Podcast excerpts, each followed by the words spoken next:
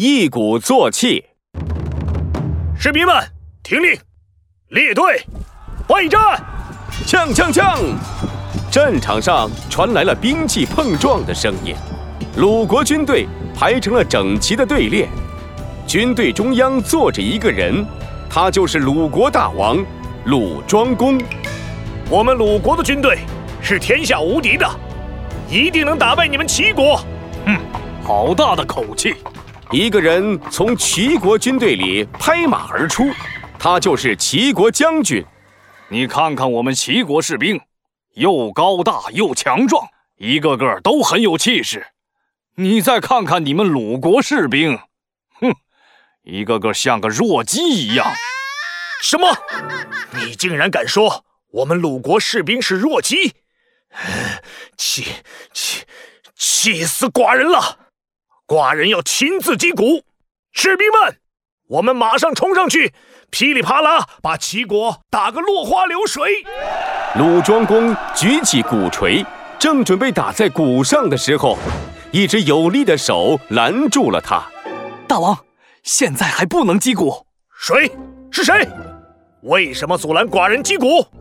鲁庄公抬头一看，是一个年轻人，这是鲁国的大臣曹刿。曹刿是非常厉害的军事家。曹刿，你为什么不让寡人击鼓？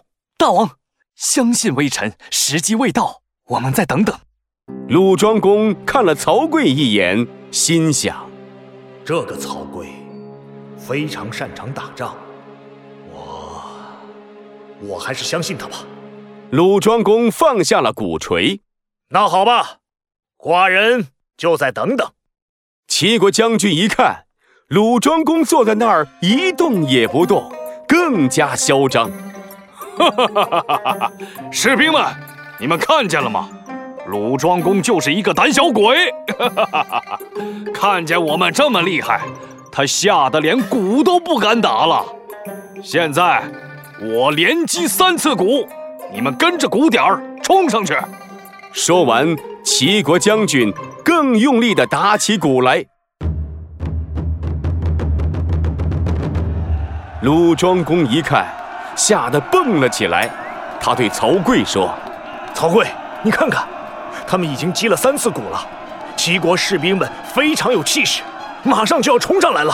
我们赶紧的，赶紧的击鼓进军吧。且慢，等微臣观察观察。说着，曹刿朝远处望了望，他发现齐国士兵的气势早就不如第一次击鼓时那么高涨了。第一次击鼓是士兵们气势最好的时候，第二次击鼓。士兵们的气势就会下降，等到第三次击鼓的时候，士兵们基本上就没有气势了。哦，原来是这样啊！大王，你看，现在齐国士兵们稀稀拉拉，跑起步来也没有力气，正是我们一鼓作气、高歌猛进的好时机啊！曹刿对鲁庄公拱了拱手：“大王，现在。”我们可以击鼓进军了，太好了！看寡人的！鲁庄公抡起鼓槌，用尽了全身的力气打起鼓来。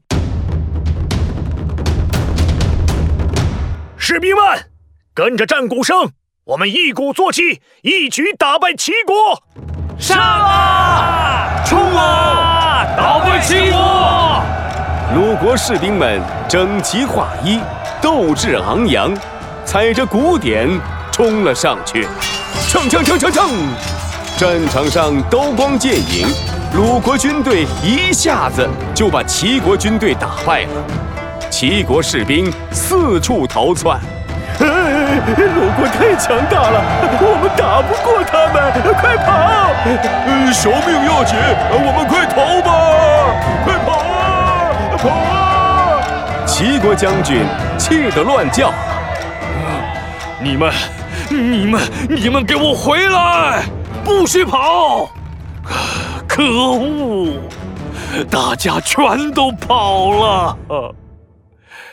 算了，算了，我也赶紧跑吧。齐国将军一溜烟儿的跑得没影儿了。鲁庄公高兴的哈哈大笑。怎么样，我们鲁国士兵厉害吧？哼，打你个落花流水！曹刿呀，多亏了你，让我们一鼓作气打败齐国，妙，真妙，太妙了！哈哈哈哈哈哈！一鼓作气，出自《左传》庄公十年。一鼓指第一次击鼓，这个成语的意思是打仗要凭勇气，第一次击鼓进军，士气振奋。如果不趁着这股勇气向敌人进攻，等到第二次、第三次击鼓的时候，士气就会渐弱消失了。后来用一鼓作气比喻鼓起干劲儿，一口气完成一件事情。